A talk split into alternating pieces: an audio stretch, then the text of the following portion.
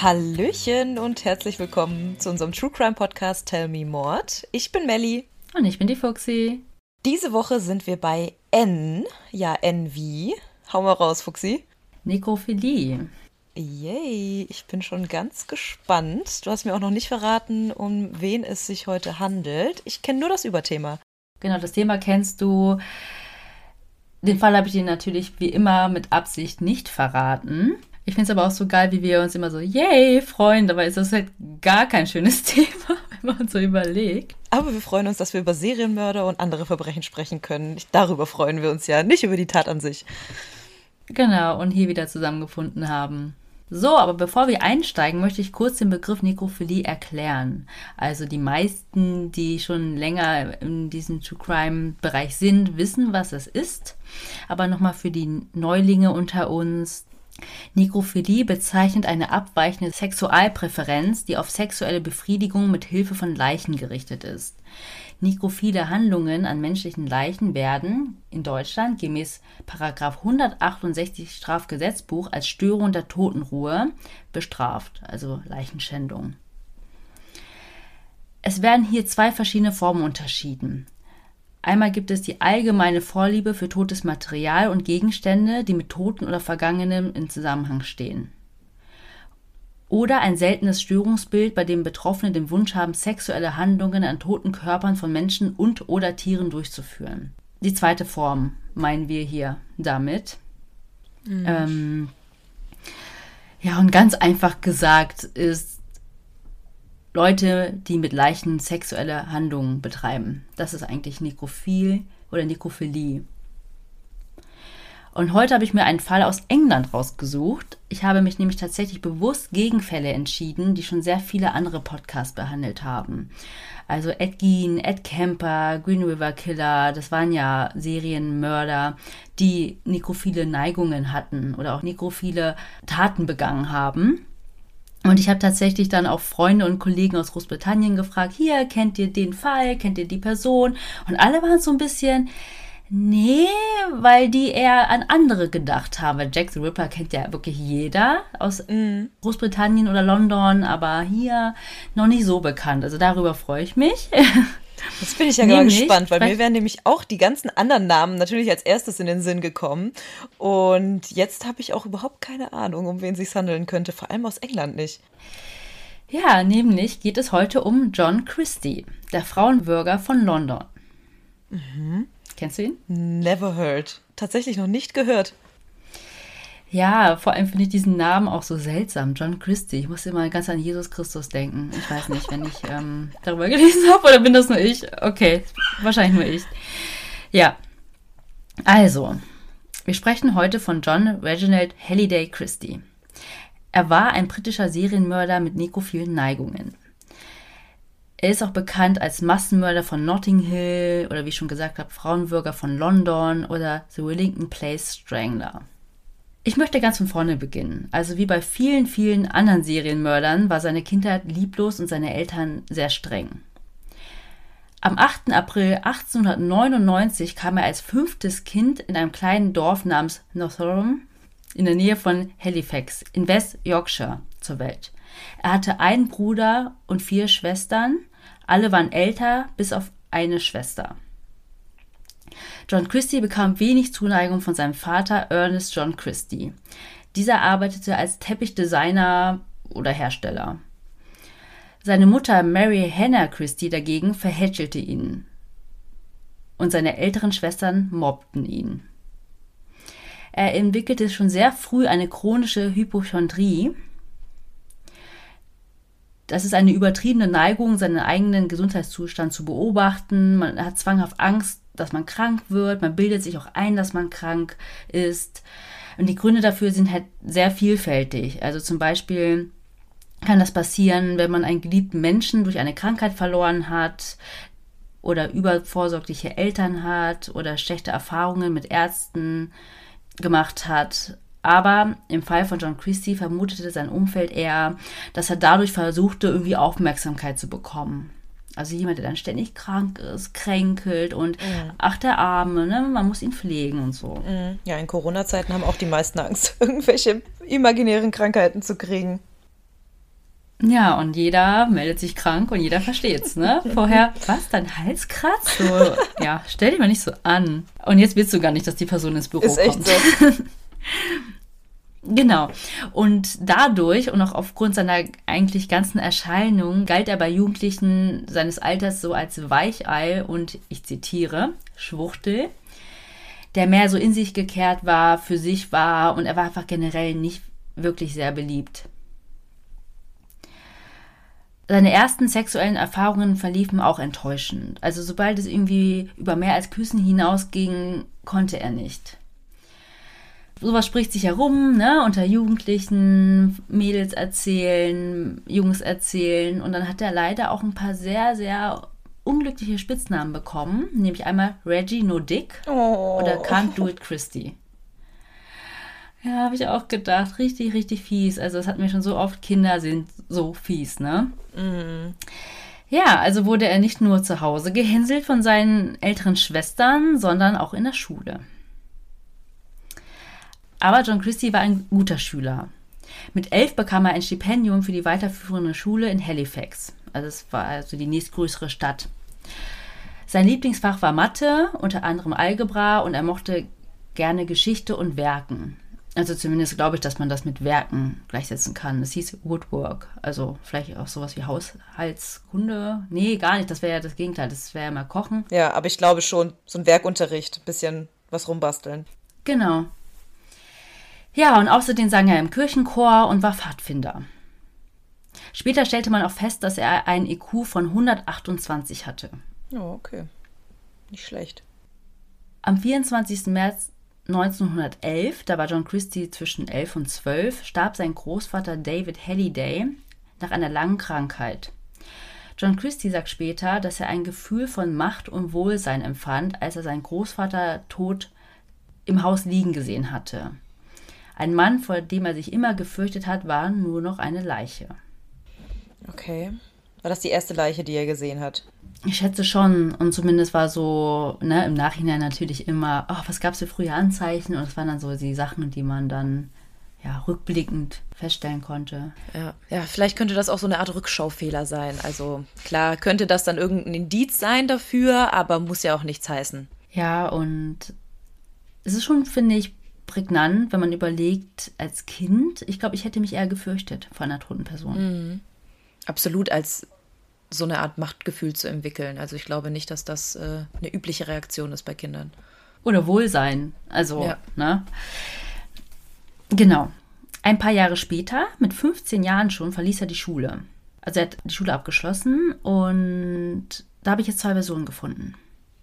Einmal, dass er die Schule verließ, um dann Polizeibeamter zu werden. Und dass er dann dort aber entlassen wurde, weil er gestohlen hat. Mhm. Dann in der Teppichfabrik seines Vaters angefangen hat, dort aber erneut gestohlen hat, dann gefeuert wurde und somit auch von zu Hause verbannt wurde. Das ist die eine Version. Die zweite Version ist, dass er als Assistent eines Filmvorführers angefangen hat. Also mit Filmvorführer meine ich, früher war das ja noch so, dass jemand einen Projektor bedient mhm. hat und so, ja, das an die Leinwand kam und da war er Assistent.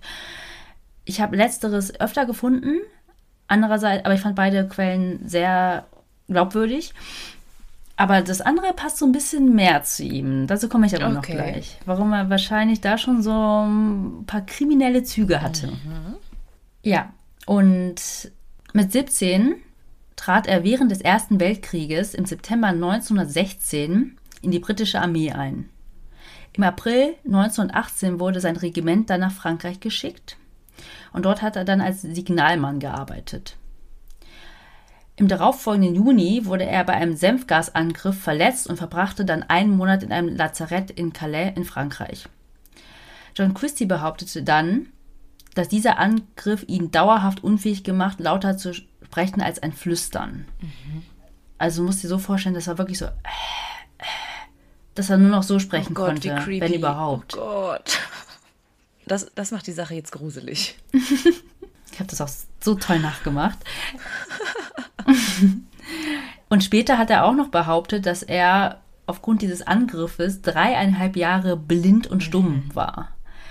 Es gibt aber keine medizinischen Aufzeichnungen darüber, okay, dass er blind war. Also da kommt vielleicht jetzt wieder dieses Hypochonder-Sein ähm, zum Vorschein, sodass er einfach da ein bisschen mehr draus macht, als es war. Vielleicht konnte er einfach schlechter sehen oder so. Ja, und das war jetzt wirklich ja schon, sag ich mal, in, im 19. Jahrhundert. Und deswegen haben Ärzte dann auch gesagt, dass die eher glauben, dass es, eine, also es kann wirklich sein, dass er eingeliefert wurde und dann erstmal keine Stimme mehr hatte, aber dass es mehr eine psychologische Reaktion auf die Vergasung war, als dass es eine dauerhafte toxische Wirkung mhm, mhm. vom Gas war. Ja, nichtsdestotrotz, ähm, ja, wie du schon gesagt hast, ist es wahrscheinlicher, dass er dadurch wieder Aufmerksamkeit und Sympathie erlangen wollte oder diese Übertreibung auch auf irgendeine Persönlichkeitsstörung zurückzuführen ist. Was halt noch dagegen spricht, ist, dass er ja nicht hätte als diensttauglich aus dem Krankenhaus entlassen werden wäre, wenn er wirklich mhm. stumm und blind gewesen wäre, weil dann hätte er nicht mehr als ja. Soldat arbeiten können oder dienen können, ja. Er wurde dann am 22. Oktober 1919 aus der Armee demobilisiert. Also er war auch nicht so lange da. Dann ist er halt zurückgekommen und also aus Frankreich zurück nach Großbritannien und hat dann am 10. Mai 1920 die 22-jährige Ethel Simpson Weddington geheiratet. Sie wurde dann, ja, logischerweise zu Ethel Christie. Sie kam ebenfalls aus Halifax und ja, jetzt mit der Hochzeit, sein Leben schien endlich in geordneten Bahnen zu verlaufen. Könnte man meinen. Wir würden jetzt nicht hier sitzen, wenn es nicht so wäre. Geschichte zu Ende. Kürzeste True Crime Story ever. Vor allem 15 Minuten. Ähm, ja. Allerdings blieb seine Impotenz bestehen. Ich mache gerade so Anführungsstriche, die ihr jetzt nicht sehen könnt, aber Melly sieht sie. Er besuchte nämlich weiterhin Prostituierte.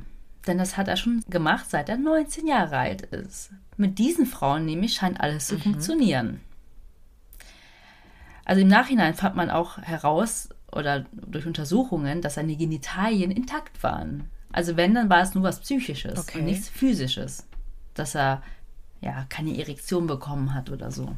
Aber weiß man, dass es mit Prostituierten funktioniert hat oder ging er da einfach nur auch ja, hin, ich weiß nicht. Vielleicht, um zu kuscheln. Es wird sich noch so langsam alles rausstellen. Aha, okay. Aber ich möchte trotzdem nochmal so erwähnen, dass das ein Streitpunkt in der Ehe war. Ja gut, ja, das kann ich mir vorstellen. Am 10. Januar 1921 begann er dann in Halifax als Postangestellter zu arbeiten. In diesem Buch wurde er dann auch erstmals kriminell auffällig. Also ich meine, wenn wir die Version nehmen, dass er da als Polizeibeamter oder als angehender Polizeibeamter entlassen wurde, hat er ja da auch schon einen Diebstahl begangen, aber er wurde dafür ja nicht belangt, sondern nur gefeuert.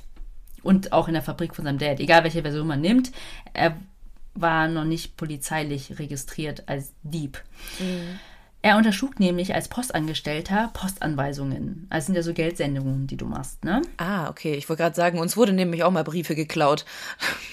bei meinen Eltern zu Hause. Da sind auch immer wieder Briefe verschwunden und irgendwann tauchten die bei einem Postbeamten im Keller auf mit diversen Päckchen und Co.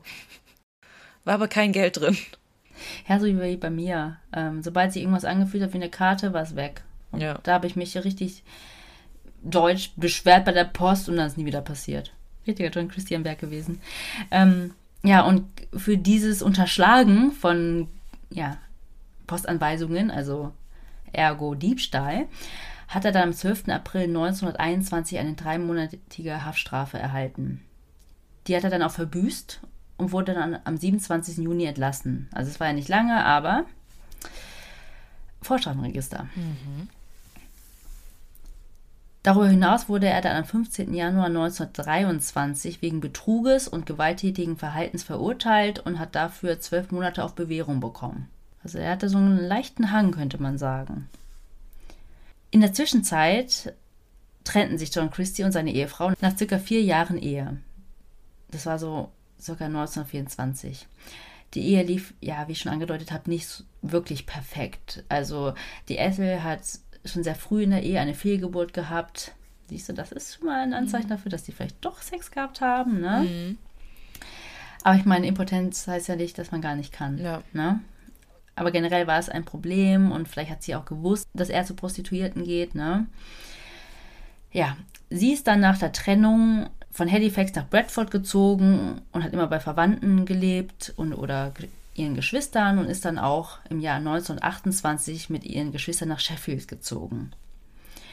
John Christie hingegen ist nach der Trennung nach London gezogen. Aber er verbrachte auch dort die, das nächste Jahrzehnt wieder mit Gefängnisaufenthalten. Also er konnte es einfach nicht lassen. Jetzt geht's langsam los. Ja, aber ich hätte ihn ja nicht als Serienmörder betitelt, ne? Wer ist damit dabei geblieben? Vor der Spoiler. Naja. Er hat ähm, unter anderem, also ich habe echt nicht alles hier aufgelistet, weil es ist unglaublich viel. Ähm, 1924 weitere Diebstähle begangen, wurde zu drei und sechs Monaten Haft verurteilt, er ist dann ins Gefängnis gegangen, wieder rausgekommen. Ja, und er hat dann 1927 angefangen, als Lastwagenfahrer zu arbeiten. Und am 13. Mai 1929 wurde er zu sechs Monaten Zwangsarbeit verurteilt. Er hat nämlich einer anderen Person mit einem Cricketschläger auf den Kopf geschlagen und das wurde vom Richter als Mordversuch interpretiert. Und für diese Tat musste er dann ins Gefängnis. Am 1. November 1933 wurde er wegen Autodiebstahl verurteilt und musste da auch schon wieder ins Gefängnis. Also, der hat die meiste Zeit tatsächlich im Gefängnis verbracht. Vor allem echt schlecht, wenn er jedes Mal wieder ertappt wird dabei. Ja, ist dann immer wieder von vorne zu Fall. versuchen. Im Januar 1934 wurde er dann aus dem Gefängnis wieder entlassen und tatsächlich haben Ethel und John Christie dann wieder zueinander gefunden. Hm. Ist sie ja wieder zurückgekommen? Das weiß, das weiß, ich gar nicht so genau. Aber weiß nicht, man kennt es ja, ne? Sie sind in Kontakt geblieben. ich weiß es nicht. Ähm, er hat dann quasi für sie seine Karriere als Kleinkrimineller beendet, aber hat weiterhin Prostituierte aufgesucht. Im selben Jahr, also im Jahr 1934, hatte er einen schweren Unfall, bei dem er erhebliche Verletzungen davongetragen hat. Ich weiß nicht, Kopfverletzung, Fragezeichen. Ähm, ich weiß nicht, Melly, kann, da kennst du dich besser aus. Gilt das auch für Erwachsene oder nur für Kinder? Ich glaube, das gilt nur für Kinder, beziehungsweise die Theorie ist halt, wenn das in der Kindheit passiert, dass dann halt beim Heranwachsen ja irgendwas dann nicht richtig weiter funktioniert. Aber wer weiß, vielleicht kann das auch auf Erwachsene zutreffen. Mhm. Ja, zumindest habe ich das so gefunden, wurde aber nicht näher erläutert, aber das kam mir direkt so in den Kopf, dass es ja sein kann. Ja, also die beiden sind dann wieder zusammengekommen und sind dann 1937 gemeinsam in das Obergeschoss eines Reihenhauses gezogen, nämlich in 10 Riddington Place im Londoner Stadtteil Notting Hill. Daher auch der eine Spitzname, den ich genannt hatte, Riddington Place Strangler. Also Notting Hill ist für die meisten vielleicht gerade so, ja, ist voll die fancy, voll die schöne Gegend. Es gibt auch diese Filme und so, ne? Aber damals war das eher eine heruntergekommene Gegend. Und genau, erst sind sie ins Obergeschoss gezogen und im Dezember 1938 sind sie dann in die Erdgeschosswohnung des Hauses gezogen. Und das Haus an sich hatte eine sehr einheitliche Bauweise, wie das damals üblich war. Dieses Backsteinhaus war dreistöckig und wurde in den 1870er Jahren gebaut. Das war so eine Zeit, in der aufgrund von vielen Spekulationen und Investments sehr viel, sehr schnell in der Gegend gebaut wurde, sodass es zu einer Vielzahl von Bauruinen kam, also durch Baufehler, weil die ja alle so schnell da hochziehen ähm, mhm. wollten. Und mit der Zeit sind halt diese Mehrfamilienhäuser dann auch verkommen, weil sie entweder zu schlecht gewartet worden sind oder gar nicht oder kaum renoviert worden sind. Die Erdgeschosswohnung und die Wohnung im ersten Stock hatten jeweils ein Schlafzimmer und ein Wohnzimmer mit einer Küche und Spülküche im angrenzenden Anbau. Aber die Wohnung im zweiten Stock hatte nur zwei Räume, eine Wohnküche und ein Schlafzimmer. Klingt jetzt so wie eine ganz normale Wohnung, ne, wie man sich das vorstellt, einfach zu zweit, aber die Wohnverhältnisse waren tatsächlich erbärmlich. Also so habe ich es gelesen. Die Bewohner des Hauses teilten sich nämlich eine Außentoilette oh. und keine der Wohnungen hatte ein eigenes Badezimmer. Also ich weiß nicht, wie das damals war. Es war ja üblicher, dass die Toilette außerhalb war. Aber gerade in so einem Mehrfamilienhaus hm, stelle ich mir das nicht ganz so appetitlich vor. Ja, du musst halt auch so rausgehen. In so ein, wie so ein Schuppen. Mhm, mhm. Ja, und außerdem lag die Straße auch noch in der Nähe eines überirdischen Abschnitts der Metropolitan-Linie. Also war es auch total laut. Also richtiger Zuglärm. Also es war alles nicht so eine tolle Gegend zum Wohnen. Nichtsdestotrotz hat er versucht, jetzt im zweiten Anlauf mit seiner Ehefrau das Leben eines durchschnittlichen, bescheidenen und konservativen Mannes zu führen. Er war immer stets bemüht, irgendwie der freundliche Reihenhausbewohner zu sein. Er hat dann drei Jahre als Vorarbeiter in einem Kino in der King Street gearbeitet und hat sich dann während des Zweiten Weltkrieges bei der War Reserve Police beworben. Und er wurde tatsächlich trotz seines Vorstrafenregisters angenommen, weil die Behörden ja es versäumt haben, seine Unterlagen zu überprüfen, weil mit dem Vorstrafenregister hätten die ihn eigentlich gar nicht aufnehmen Never. dürfen. Ja, und das war so eine Chance für ihn, weil so als Hilfspolizist schaute man auch zu ihm auf. Also denen wurde irgendwie damals viel Respekt entgegengebracht, weil die meisten Männer, junge Männer, die fit waren, sind in den Krieg gezogen. Und deswegen braucht es aber Leute, die zu Hause waren, zu Hause geblieben sind, die halt die anderen Mhm. Jobs erledigen, Arbeiten erledigen, die halt normale Polizisten, Ja. Streifenpolizisten machen. Und das hat er halt gemacht. Vor Ort noch für Recht und Ordnung gesorgt. Ja, genau.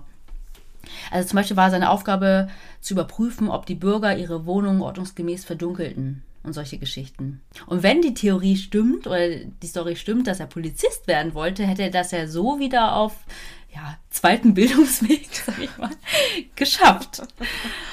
Vor allem frage ich mich, was er sich dachte. Ich meine, er wusste ja, dass er Vorstrafen hat. Komm, wir probieren es einfach mal. Komm, ich bewerbe mich einfach mal. Vielleicht kommt ja was bei rum. Und tatsächlich hat er auch noch Glück dabei. Ja, wir jetzt ablehnen, können sie ihn halt nicht. Und ich glaube schon, dass da so eine Not Ja. ist, dass die händeringend Leute suchen Ja, ja. und dann. Vielleicht wusste er das auch. gesagt, Ja, vielleicht wusste er das auch und wollte es dann irgendwie ausnutzen. Komm. Ja, oder er hat einen Kumpel, ja, die haben mich gar nicht nach meinem Ausweis gefragt. So ungefähr. Ja, weiß nicht so. Genau, also auf jeden Fall hat er das dann gemacht und war auch wohl sehr happy darüber. Und dann wurde er der Polizeistation in Harrow Road zugewiesen und dort hat er eine Frau namens Gladys Jones kennengelernt und mit der hat er dann eine Affäre begonnen. Das ist halt auch wieder so eine Sache, wo ich deswegen denke, diese Impotenz, die war nicht in dem Sinne da. Die Affäre ging circa bis Mitte 1943, weil dann kam nämlich der Ehemann der Frau aus dem Krieg zurück. Und nachdem dieser dann von der Affäre erfahren hat, ist er zu dem Haus gegangen, in dem seine Frau gelebt hat, hat Christi dort entdeckt und verprügelt. So. Dann ging der Krieg zu Ende. Man hat ihn nicht mehr als Reservepolizist oder Hilfspolizist gebraucht. Er hat dann am 21. Mai 1946 als Sachbearbeiter bei der Post Office Savings Bank angefangen. Aber dort hat man ihn dann entlassen, weil dann auch erst später sein Vorstrafenregister ans Licht kam. Ich meine, du kannst nicht bei der Bank anfangen zu arbeiten, wenn du vorher geklaut hast. Kannst du schon, frag ihn. Ja. ähm, ja, und dann hat er seine Arbeitsstelle verloren. Das war am 4. April 1950. Er hat aber sehr schnell eine andere Beschäftigung gefunden, aber das war dann ja immer so ein Angestelltenverhältnis in irgendeinem Depot und ja, wo jeder auch so ein bisschen anfangen kann. Ne?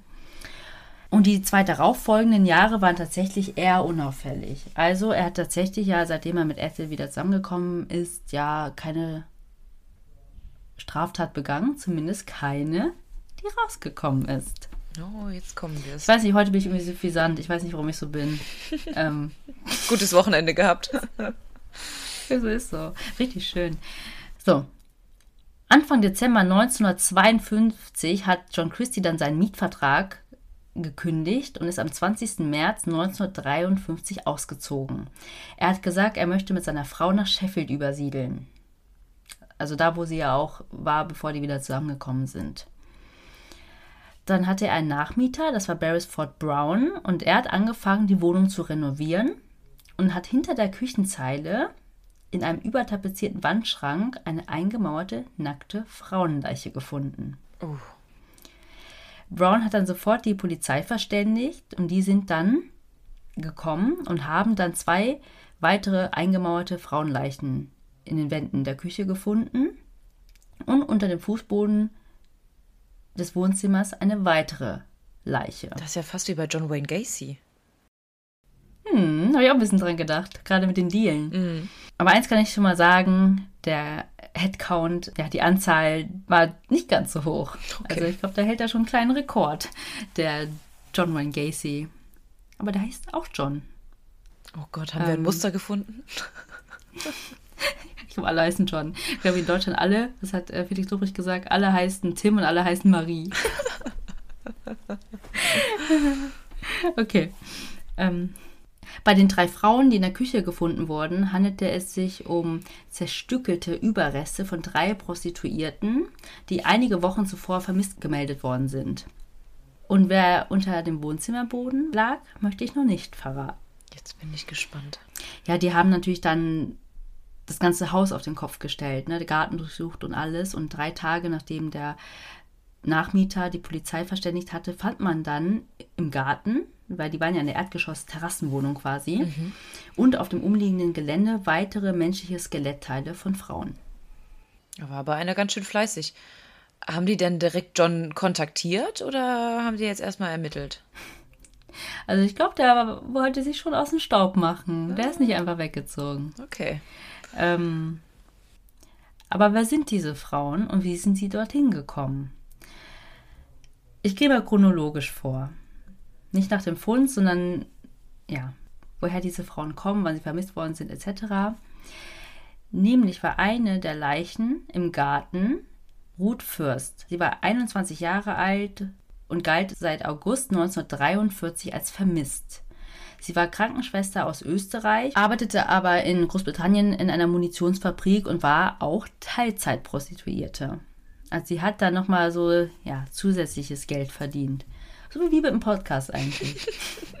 Mit unseren Werbepartnern machen wir uns auch zu Prostituierten. Sag's doch, wie du es meinst. Wenn ich mir die Nachrichten bei uns anschaue, die wir gerade äh, zu unseren Werbepartnern bekommen, dann wahrscheinlich schon. ähm, John Christie hat behauptet, sie kennengelernt zu haben, als sie in einer Imbissbude in der Gegend Kunden angesprochen hat. Und nach seinen Angaben hat er sie dann am 24. August 1943 zu sich nach Hause eingeladen, um mit ihr Sex zu haben. Seine Frau war zu dieser Zeit zu Besuch bei Verwandten. Also ich glaube, so dreist war er dann doch nicht. Ne? Er hat sie dann mit einem Seil auf seinem Bett erdrosselt und hat sie zunächst unter den Dielen seines Wohnzimmers versteckt und hat sie dann anschließend im Garten vergraben.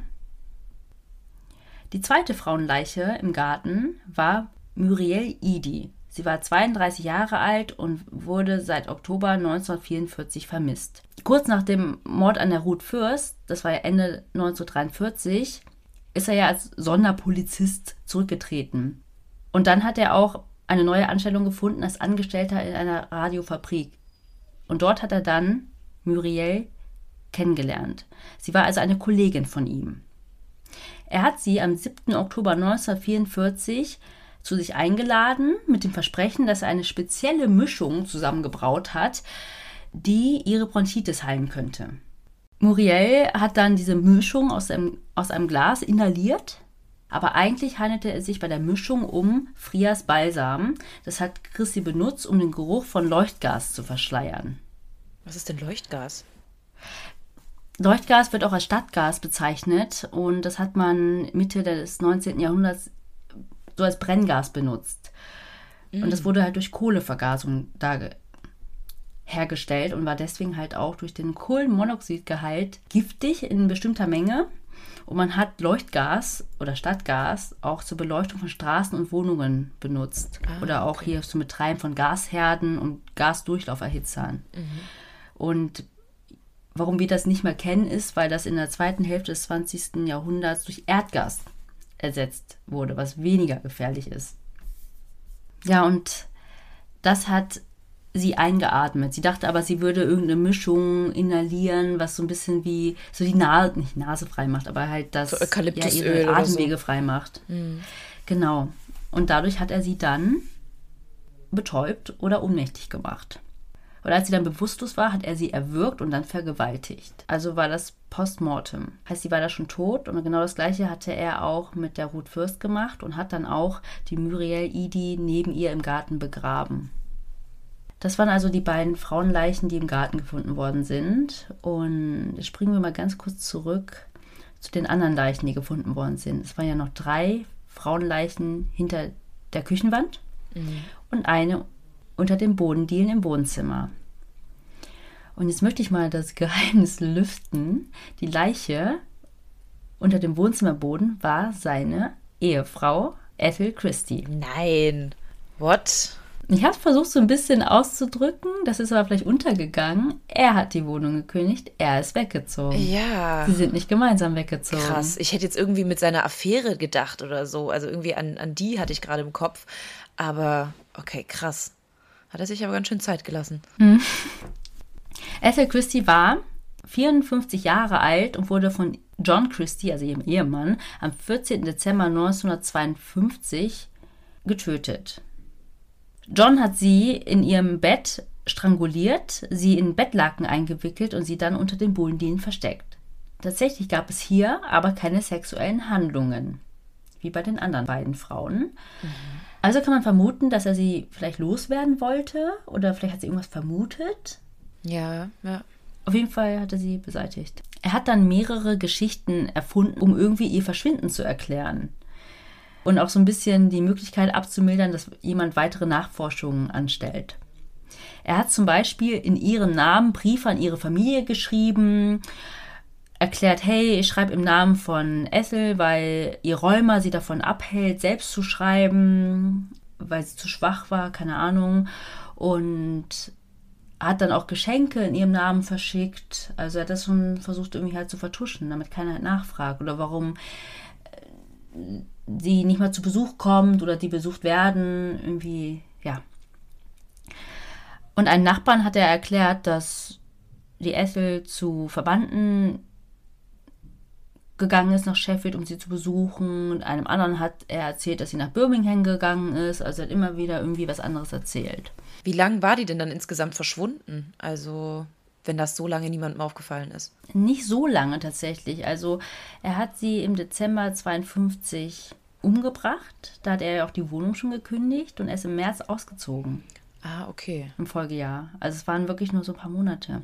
Die anderen beiden Frauen, die waren ja im Garten vergraben. Die hat er schon Jahre vorher umgebracht. Da waren die auch noch zusammen, deswegen wahrscheinlich im Garten. Mhm. Weil du kannst ja dann nicht, während sie da wohnt, da irgendwie ähm, rumtapezieren und ähm, renovieren, ohne dass sie was merkt. Genau, er hat halt verschiedene Versionen immer erzählt, wo sie hingegangen ist, hat versucht, das gegenüber ihrer Familie zu vertuschen, weil da konnte er ja nicht sagen, ja, die ist doch bei euch. Nein, ist sie nicht. Er hat dann parallel seinen Job gekündigt und hat auch sehr stark abgenommen. Also ich werde auch Bilder von ihm hochladen. Also er war generell sehr dünn. Ähm, also ich finde auch, dass er dadurch auch ein bisschen gruselig aussieht. Ohne dass man weiß, was er gemacht hat. So ein bisschen skelettartig. Mhm. Und dann musst du dir dieses Flüstern noch vorstellen. Du machst das so gut nach. Ich sehe deinen Gesichtsausdruck währenddessen. Die anderen zum Glück nicht. Ähm, Live-Show, sage ich nur. Hashtag Live-Show. da bin ich aber ganz klein mit Hut. Da mache ich sowas nicht. Ähm, ja. Aber er hat ja seinen Job gekündigt und wie bestreitet er seinen Lebensunterhalt? Also er hat angefangen, seine Habseligkeiten zu verkaufen und hat auch unter anderem ihren Ehering verkauft. Er hat auch ihre Kleidungsstücke verkauft, ihre Unterschrift gefälscht, ihr Konto geplündert. Er hat also gut wie alle Möbel in der Wohnung verkauft, hat nur noch eine Matratze behalten, einen Küchentisch, zwei Stühle und Besteck. Also eigentlich das, was man braucht, so, ne? Mhm. Und er hat noch sein wöchentliches Arbeitslosengeld bekommen, aber es war wirklich, wirklich nicht viel. Ähm, ich habe es trotzdem nicht aufgeschrieben, weil das waren auch andere Verhältnisse. Wenn ich jetzt sagen würde, drei Pounds, würde man so denken, was? Da kann ich mir nicht mal ein Sandwich kaufen, aber das war damals ein bisschen anders. So. Aber er hat ja trotzdem, ja, immer mehr Geld gebraucht und wollte auch seine eigene Wohnung an ein junges Paar untervermieten, aber das hat der Vermieter rausgefunden und dann das junge Paar aus der Wohnung vertrieben. Also das sehen Vermieter einfach nicht gerne. Also es ist damals wie heute. So, und jetzt kommen wir zu den drei Frauen, die hinter der Küchenzeile aufgefunden worden sind. Das waren ja drei Prostituierte, wie ich schon gesagt habe. Und das war einmal die 25-jährige Rita Nelson. Die galt seit Januar 1953 als vermisst. Also einen Monat nachdem er seine Ehefrau umgebracht hatte. Sie stammt aus Belfast und war zu Besuch bei ihrer Schwester in Notting Hill, als sie John Christie kennengelernt hat. Sie war zum Zeitpunkt des Mordes im sechsten Monat schwanger. Laut seiner Aussage hat er sie in einem Café kennengelernt. Sie hat ein Dach über den Kopf gesucht und er hat ihr dann seine Wohnung angeboten, hat gesagt, hey, ich ziehe eh bald aus. So großzügig wie er war. Immer, ne? Immer wenn ich sowas lese, denke ich mir so, oh. aber woher sollen die es wissen, die Frauen, ne? Nee, nee, ja. Mm. Aber er nutzt natürlich die Gutmütigkeit von anderen aus. Ja, generell, wie gesagt, ich lade mal die Bilder hoch. Ich fand, dass er gruselig aussah, aber gleichzeitig war er wirklich auch schon ein bisschen älter, ne? Da denkst du dir halt auch nicht so, ja, der kann mich so leicht übermannen. Weiß ich mm, nicht. Ja, ja, ähm, ja. Er hat sie dann auch in der Wohnung genauso wie die anderen beiden Frauen, die im Garten verscharrt worden sind, betäubt, stranguliert und vergewaltigt. Das zweite Opfer hinter der Küchenwand war die 26-jährige Kathleen Maloney. Sie wurde einen Monat später vermisst und sie war auch eine Prostituierte aus der Gegend. Sie wurde auch betäubt, stranguliert und vergewaltigt. Die dritte Frau hinter der Küchenwand war die 26-jährige Hectorina McLennan. Die wurde auch einen Monat später als die vorherige vermisst. Also es war alles so in einem Monatsabständen so circa. Mhm. Sie und ihr Freund haben eine Wohnung gesucht und da hat der John Christie seine Wohnung angeboten. Da könnten sie erstmal bleiben, während sie auf Wohnungssuche waren. Und bei irgendeiner Gelegenheit hat John Christie die Hectorina dann alleine getroffen, hat sie überredet, in seine Wohnung zu kommen. Und da hat er sie, ja, ebenfalls betäubt, stranguliert und vergewaltigt. Also der hatte schon so einen Modus operandi. Mhm. Makaber fand ich dann auch, dass äh, John Christie den Freund irgendwie überzeugt hat, dass er nicht wüsste, wo sie ist, weil er ist natürlich da hingegangen, hat so einem Rillington Place, hat gefragt, hey, hast du meine Freundin gesehen? Und diese Täuschung hat John Christie dann auch mehrere Tage aufrechterhalten, hat sie immer regelmäßig mit dem Freund getroffen, einfach um sich zu erkundigen, ob er schon irgendwelche Neuigkeiten weiß über den Verbleib und hat auch angeboten, bei der Suche zu helfen. Also dumm ist er nicht, haben wir ja auch schon festgestellt, ne? IQ ja, 128. Ja. Also ja, wieder diese Fake-Hilfsbereitschaft, genauso wie mit der Schwangeren. Ja, oder wie bei John Gacy mit, ähm, ja. Das hat er doch auch.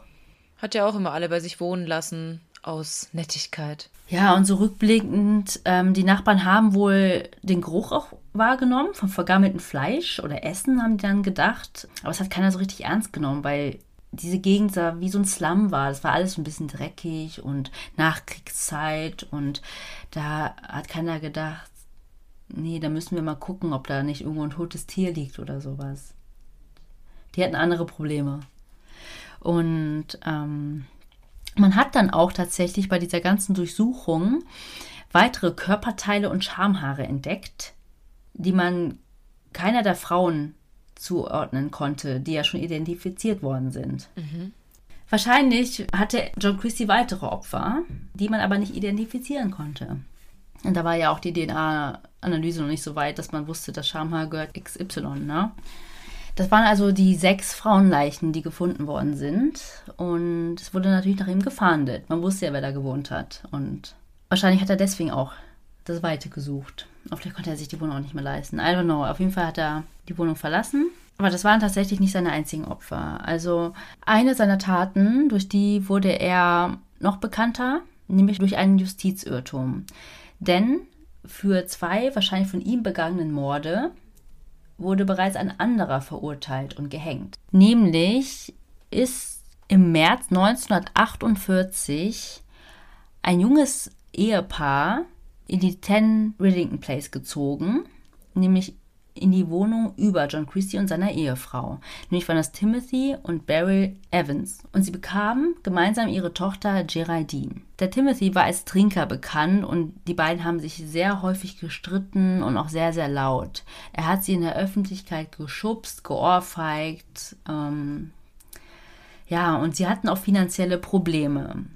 dann ist die Beryl ein zweites Mal schwanger geworden und sie wollte dann das Ungeborene abtreiben. Weil dann nochmal zusätzliche Kosten und ja, es war einfach nicht geplant, so wie sich mhm. das angehört hat. Aber es war tatsächlich damals noch illegal abzutreiben. Wollte ich gerade schon fragen, ob das üblich war. Mhm. Aber der weiße Ritter John Christie hat dann seine Hilfe angeboten, eine illegale Abtreibung durchzuführen, nämlich in seiner Wohnung. Ach, Und weil er das kann. Mhm. Ja. Ja, richtig. Er hatte keine medizinische Ausbildung in irgendeiner Richtung. Auch wenn er ja gemeint hat, er könnte Bronchitis heilen, aber. Hat er sich irgendwie so ein bisschen zum Fable gemacht mit seiner äh, Hypochonder-Ader? Ja, auf andere übertragen. Nee, und auch, ich glaube, die beiden, also das junge Ehepaar war einfach sehr verzweifelt. Ja. Was machst du dann, ne? Und wenn er dann so sagt, hey, ich kenne mich aus. Hm. Timothy sollte dann ganz normal zur Arbeit gehen, als ob nichts äh, sei, und er würde sich schon darum kümmern. Als er dann nach Hause kam, fand er seine Frau Beryl tot auf. John Christie hat ihm erzählt, dass sie aufgrund von Komplikationen gestorben ist und hat ihm dann geraten, die Stadt zu verlassen, damit er in Ruhe die Leiche verschwinden lassen kann für ihn und alle Spuren verwischen kann, die irgendwie darauf hindeuten, dass sie damit zu tun haben. Außerdem hat er noch versprochen, dass er in der Zwischenzeit auf die Säuglingstochter Geraldine aufpassen würde. Als Timothy dann zurückkam, hat er gemerkt, dass seine Tochter weg ist und hat die Polizei gerufen. Aber die haben tatsächlich ihn in Verdacht. Die haben dann den Timothy befragt und der hat irgendwann auch gesagt, dass er sie umgebracht hätte. Und als er dann gefragt wurde, wo man die Leiche finden könnte, hat er gesagt, er hat die Leiche in einem Abflussrohr entsorgt. Daraufhin hat man dann ja, das ganze Haus durchsucht, die, das ganze Grundstück und alles. Man hat in dem Abflussrohr aber nichts gefunden. Man hat auch John Christies Wohnung durchsucht, aber die Polizisten haben nichts gefunden. Erst bei der zweiten Durchsuchung fanden sie dann die Leiche von Beryl und der Tochter Geraldine in einer Waschküche. Dort fand man dann auch die Überreste eines 16 Wochen alten Babys, also das, was quasi abgetrieben wurde. Der Timothy hatte dann auch das Geständnis wieder zurückgezogen. Also der wechselte hin und her. Man muss dazu auch sagen, dass er schwachsinnig war. Also der war nicht der Klügste. Also wirklich auch festgestellt, also Lernschwäche gehabt in der Schule. Mhm. Dann stellen die Polizisten einmal eine falsche Frage und dann hat er schon wieder seine Aussage geändert. Er hat dann behauptet oder gesagt, dass John Christie eine Abtreibung bei seiner Frau vorgenommen hat und diese an den Folgen gestorben ist. Das war ja die Version, die John Christie ihm erzählt hat. Aber dadurch, dass er so hin und her gesprungen ist, war das alles irgendwann auch nicht mehr so glaubwürdig. Also auch, als er gesagt hat, dass er es da nicht war. Aber jetzt im Nachhinein glaubt man schon, dass das erste Geständnis, nämlich dass er sie umgebracht hat, gefälscht worden ist, weil die Aussage sehr konstruiert gewirkt hat und auch generell sehr künstlich. Also er hat da irgendwie Wörter und Phrasen benutzt in irgendeiner hochtrabenden, hocheloquenten Sprache, die er als Schwachsinniger so hätte nicht benutzt. Und man hatte halt da zwei Männer. Einmal der anerkannte, bescheidene Ehemann, John Christie, und der Trinker, der seine Frau schlägt, Timothy Evans. Und John Christie sagte tatsächlich auch während der Gerichtsverhandlung als Hauptbelastungszeuge gegen Evans aus. Also ich fand es ganz kurz nur so als kleine Anekdote. Witness of the Crown, sagt man dann, so der Kronzeuge. Ach so, ist klar. er hat natürlich die ganzen Anschuldigungen abgestritten und hat detailliert Auskunft darüber gegeben, wie die sich immer gestritten haben. Ja, klar. Die beiden, also Beryl und Timothy. Er wurde dann auch schuldig gesprochen und am 9. März 1950 gehängt. Ich werde dann auch so wütend, ne? Bei der Urteilsverkündung hat John Christie wohl richtig, er ist in Tränen ausgebrochen und hat richtig angefangen zu weinen. Dabei hat er ihn einfach gerade belastet. Also, schaut euch mal die Doku an, das haben die ganz gut nachgemacht. Was für ein Faker. Ja, ja, richtiger Faker. Noch sind wir aber leider ein bisschen abgedriftet. Also wir müssen mal ganz kurz wieder zu dem Zeitpunkt zurückspringen, nachdem der Nachmieter ja die Leichen gefunden hat. In der Wohnung und im Garten. Weil die Leichen von Barry und der Tochter hat man ja schon davor gefunden, aber da wurde halt wer anders dafür verurteilt. zur Rechenschaft gezogen, verurteilt, genau. Also sind wir wieder im März 1953. John Christie war flüchtig. Also er ist ja ausgezogen und jetzt suchte man nach ihm, weil man wusste, mhm. er muss es gewesen sein. Weil wer soll das sonst alles in seine Wohnung getan haben, ohne dass er es gemerkt hat? Er hat wohl nie die Stadt verlassen und wurde mehrmals gesichtet, wie er irgendwie auf Parkbänken geschlafen hat und sich in Cafés versteckt hat. Und letztendlich wurde er dann in der Nähe der Putney Bridge verhaftet. Das war aber wohl total unspektakulär. Der hat dann einfach gestanden und auf die Themse gestarrt. Also da war nichts mit, ich versuche es noch wegzurennen. Unmittelbar nach seiner Festnahme hat er ein Geständnis abgelegt, aber zunächst hat er nur die Morde an den Frauen in der Küchenwand und seiner Frau zugegeben. Als man aber dann gesagt hat, hier im Garten haben wir auch noch vergrabene Skelette gefunden, hat er dann auch das zugegeben. Am 27. April 1953, also circa einen Monat nachdem er festgenommen wurde, hat er dann auch den Mord an Barry Evans gestanden, aber er hat nie zugegeben, Geraldine getötet zu haben, also die Säuglingstochter. Mhm. Aber es wird spekuliert, dass er gerade diesen Tod an dem Baby nicht zugeben wollte, weil er eben noch versucht hat, irgendwie bei den Geschworenen noch irgendwas ne, zu drehen. Zu drehen. Ja. Und das passiert nicht, wenn du sagst, du hast ein kleines Baby getötet. Da kannst du vergessen. Ja, ja, und vor allem vielleicht auch für später im Gefängnis, weil wir wissen es ja von Kinderschändern, die haben es nicht einfach im Gefängnis und ich denke auch Mörder von Kindern werden es nicht einfach äh, gehabt haben, auch damals nicht. Mhm. Genau, also nochmal ganz kurz, da gab es da ja noch die Todesstrafe, also wenn er überhaupt eines Mordes bezichtet worden wäre, wäre er eh gehängt worden, der wäre nicht ins Gefängnis gekommen, aber wenn er ähm, wegen Unzurechnungsfähigkeit oder Wahnsinn oder wie die das da immer genannt haben, verurteilt wird, dann landet er wirklich im Gefängnis und dann möchte er trotzdem nicht derjenige sein, der ein Baby getötet hat. Da hast du vollkommen recht. Ja. Und in seinen Geständnissen wurden auch so langsam seine Motive offenbart. Also er hat ja zwar eine Ehefrau gehabt, aber die Ehe litt ja sehr an seiner Impotenz, zumindest äh, in der ehelichen Beziehung und seiner Vorliebe für Prostituierte. Und dass er wirklich das nur ausleben konnte an anderen Frauen und an Leichen, also dass er daran Gefallen gefunden hat. Die Psychologen, die ihn untersucht haben, sagen, dass er einen Hass auf Frauen entwickelt hatte, vielleicht aufgrund seiner Unfähigkeit, eine Erektion zu bekommen oder zu ejakulieren. Und dass er das nur konnte, wenn er die völlige Kontrolle hatte. Und das hat man ja schon eher bei Prostituierten oder halt ja bei Leichen, die sich nicht wehren können. Ne? Mhm. Der Prozess fand vom 22. bis 25. Juni 1953 in Old Bailey statt. Das ist auch in London. Das war sehr schnell, oder? Drei Tage? Ja, innerhalb von drei Tagen haben die das durchgeboxt. Während des Prozesses hat er gesagt, All my life I had this fear of appearing ridiculous as a lover. Also übersetzt, mein ganzes Leben lang hatte ich diese Angst, lächerlich als Liebhaber zu wirken. Ich glaube, wenn alle Männer dann morden würden, dann wüsste ich gar nicht, wo wir heute sind. Seine Verteidigung plädierte zunächst auf Unzurechnungsfähigkeit und John Christie hat selbst behauptet, dass er sehr schlechte Erinnerungen an die ganzen Ereignisse gehabt hat. Also vielleicht so ein bisschen, ja, ich war nicht ich selbst, so in die Richtung. Ja, ist klar. Aber der Psychiater, der ihn untersucht hatte, hatte ihn beurteilt und hat dann auch als Zeuge ausgesagt. Er stellte fest, dass John Christie zwar eine hysterische Persönlichkeit hatte, aber nicht geisteskrank war. Und schon nach 85 Minuten Beratungszeit haben die Geschworenen ihn für schuldig befunden. Somit wurde er für die Morde an den sieben Frauen und an das Baby verurteilt. Am 29. Juni 1953, das war so eine halbe Woche nach der Urteilsverkündung, hat er auch selbst bekannt gegeben, dass er keine Berufung gegen die Verurteilung einlegen würde. Also er hat selber gemerkt, da ist jede Hoffnung verloren. Am 2. Juli schrieb Evans Mutter an John Christie und bat ihn, alles zu gestehen. Und das hatte er dann auch gemacht. Und daraufhin konnte Timothy Evans postmortem begnadigt werden. Das hat zwar dann auch einige Jahre noch gedauert, aber zumindest hat da seine Familie Frieden gefunden. Mhm. John Christies letzter Besucher war ein ehemaliger Armeefreund am 13. Juli. Am 15. Juli 1953 wurde er dann im Londoner Pattonville-Gefängnis durch Englands Chief Executioner Albert Pierpoint am Geigen gehängt.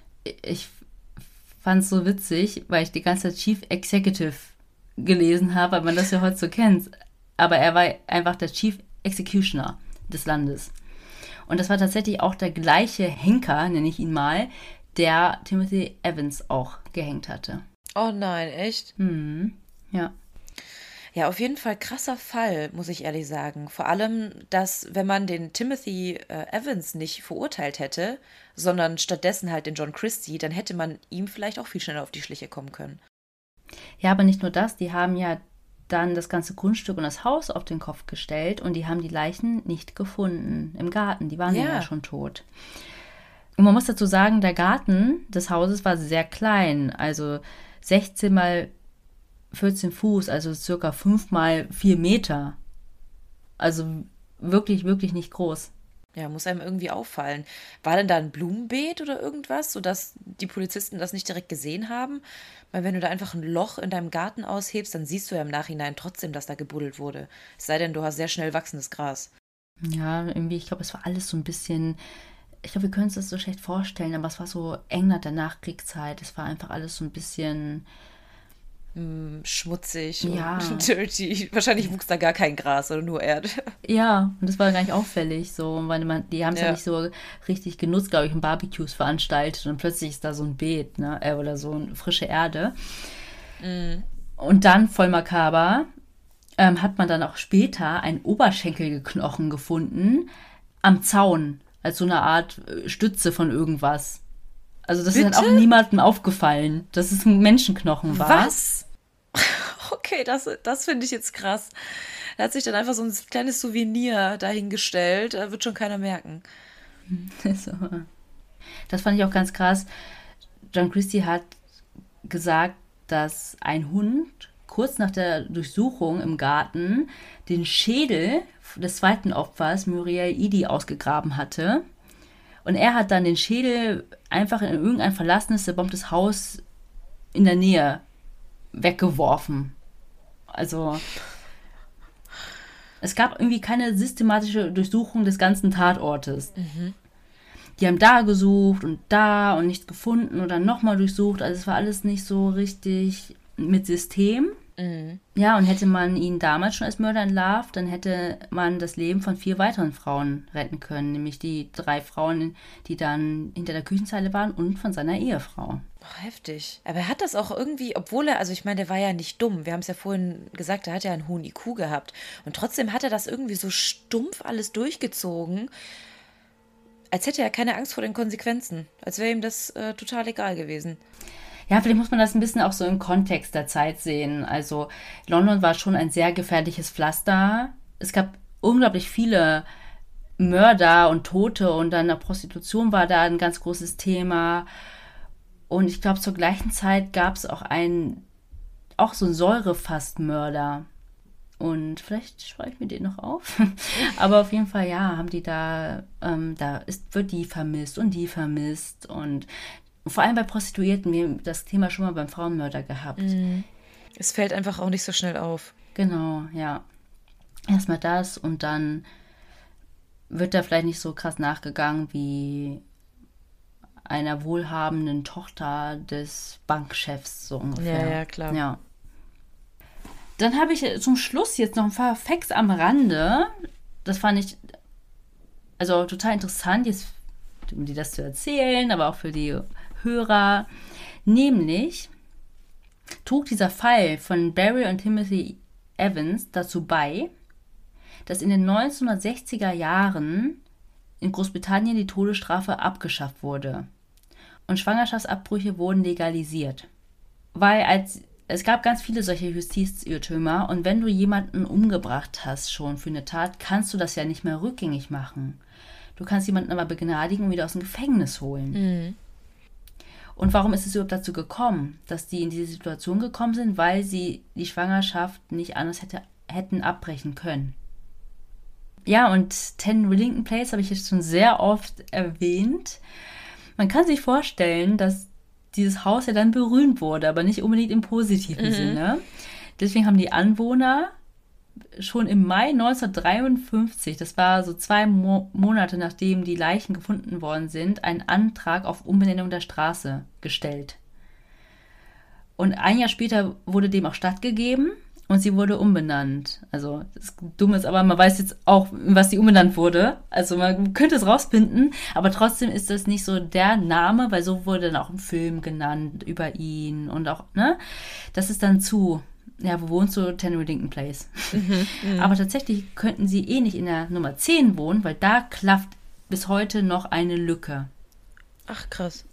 Es sind ja eigentlich komplett Reihenhäuser, aber dieses Haus wurde komplett abgerissen. Ach krass. Ja, aber dann wurde dieser Fall auch anders aufgezogen. Nämlich gab es zum Beispiel einen Film vom ZDF, der, der heißt Gnade für Timothy Evans, also nochmal andersrum gedreht. Das ist so, ne, um dieses diesen Missstand geht, um den Justizirrtum. Ja, und 2016 wurde dann auch schon wieder der Fall verfilmt. Also das ist halt immer so ein bisschen präsent.